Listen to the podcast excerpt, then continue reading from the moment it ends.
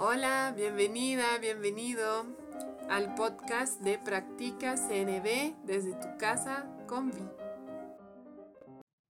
Hola, a continuación te voy a leer en voz alta una joya de conexión publicada en el sitio web en español de Wise Heart, diálogo consciente y compasivo.com. Ahí mismo, en la pestaña de recursos gratuitos, puedes encontrar las joyas de conexión por escrito y te puedes suscribir para recibirlas directamente a tu correo cada 15 días. Estas joyas a mí me sirven para entender cómo integrar tanto la comunicación no violenta como el diálogo consciente y compasivo a mi vida diaria. Espero la disfrutes. Hola. Hoy te voy a leer la joya de conexión llamada La autonomía y la intimidad como necesidades entre comillas delicadas. Escrita por Lachelle Lochardet y publicada en diálogo consciente y compasivo.com el 15 de junio 2022. Autonomía e intimidad son dos necesidades que con frecuencia parecen entrar en conflicto. Puede parecer que una persona quiera más cercanía mientras que la otra pida más espacio. No es del todo cierto que una persona valore la intimidad o la autonomía más o menos que otra persona. Lo que sí es cierto es que cada persona se relaciona de un modo distinto con estas necesidades. Si continuamente pides más espacio y autonomía, quizás no se trate de que valores más estas necesidades, sino de que tienes una conexión más tenue con tu habilidad de tomar decisiones con libertad. Quizás hayas tenido experiencias durante tus años de formación en las que te sentiste con mucha presión para actuar de determinada manera. Eres más susceptible de tomar decisiones basadas en la obligación, el deber o el miedo de lastimar los sentimientos de alguien o de que te rechacen. Dado este escenario, es probable que escuches los pedidos como demandas o exigencias. Puedes oírte diciendo cosas como las personas exigen mucho de mí o mi pareja es siempre tan demandante. Lo que funciona para ti es cuando alguien hace un pedido y deja muy clara su apertura a que tú respondas que no. Por otro lado, si dices que valoras más la intimidad, es probable que sea más tenue tu conexión con el propio sentimiento de recibir amor y sentir cercanía. Es posible que estés expresando esto a tu pareja y a tus seres queridos de estas maneras. No parece que realmente quieras que yo esté aquí. Quiero que estemos más cerca.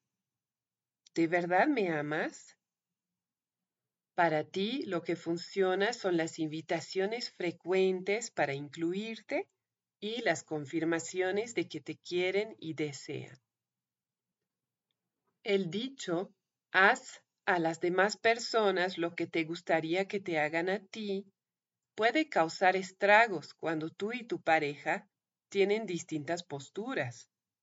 Es posible que resulte difícil recordar que darle mucho espacio a una persona puede parecer respetuoso para alguien, pero otra persona podría percibirlo como fría indiferencia. De igual modo que el recibir cantidad de invitaciones y confirmaciones puede ser reconfortante para una persona y para otra sentirse como una olla de presión.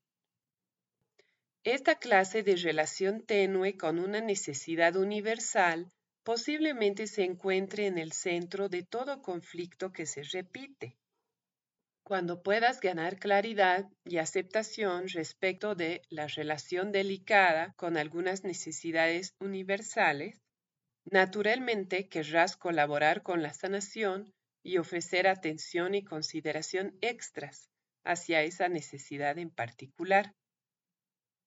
A medida que negocias estrategias para satisfacer necesidades delicadas, lo más importante de recordar es el ofrecer reaseguros o reconforto con frecuencia y seguir buscando estrategias creativas. Ofrecer reaseguro o reconforto con frecuencia significa recordarse mutuamente que se preocupan por las necesidades de cada quien y que quieren encontrar algo que funcione para ambas partes. Cuando un diálogo está centrado en las necesidades delicadas de ambas personas, con frecuencia se requieren varias rondas de negociación. Esto significa ofrecer reaseguro o reconforto y permanecer ahí. Buscar estrategias creativas significa expandir las ideas acerca de qué podría satisfacer tus necesidades y considerar estrategias externas a la situación en que se centra el conflicto. Por ejemplo, si tú y tu pareja se estancan negociando la duración y frecuencia de las llamadas telefónicas como una estrategia para cuidar la necesidad de conexión, pueden expandirse e incluir formas totalmente distintas de satisfacer esa necesidad durante un tiempo determinado. Cuando se siente el cuidado y el respeto por las necesidades de ambas partes, es mucho más fácil para cada persona desapegarse de las estrategias preferidas y conocidas y abrirse a considerar ideas nuevas. Práctica. Toma un momento para reflexionar sobre una relación primordial en tu vida. ¿Necesitas más apoyo en tu sentido de autonomía o en tu sentido de intimidad? ¿Le has dejado saber a la otra persona cómo sería para ti ese tipo de apoyo? Gracias por escuchar La Joya de Conexión de diálogo consciente y compasivo.com. Espero te haya servido. Que tengas un lindo día. Estuviste escuchando el podcast Practica CNB desde tu casa con Vi de Concepto Jirafa. Si tienes preguntas, sugerencias, te invito a escribirme a conceptojirafa.gmail.com y también a visitar la página de Facebook Concepto Jirafa. Nos escuchamos pronto.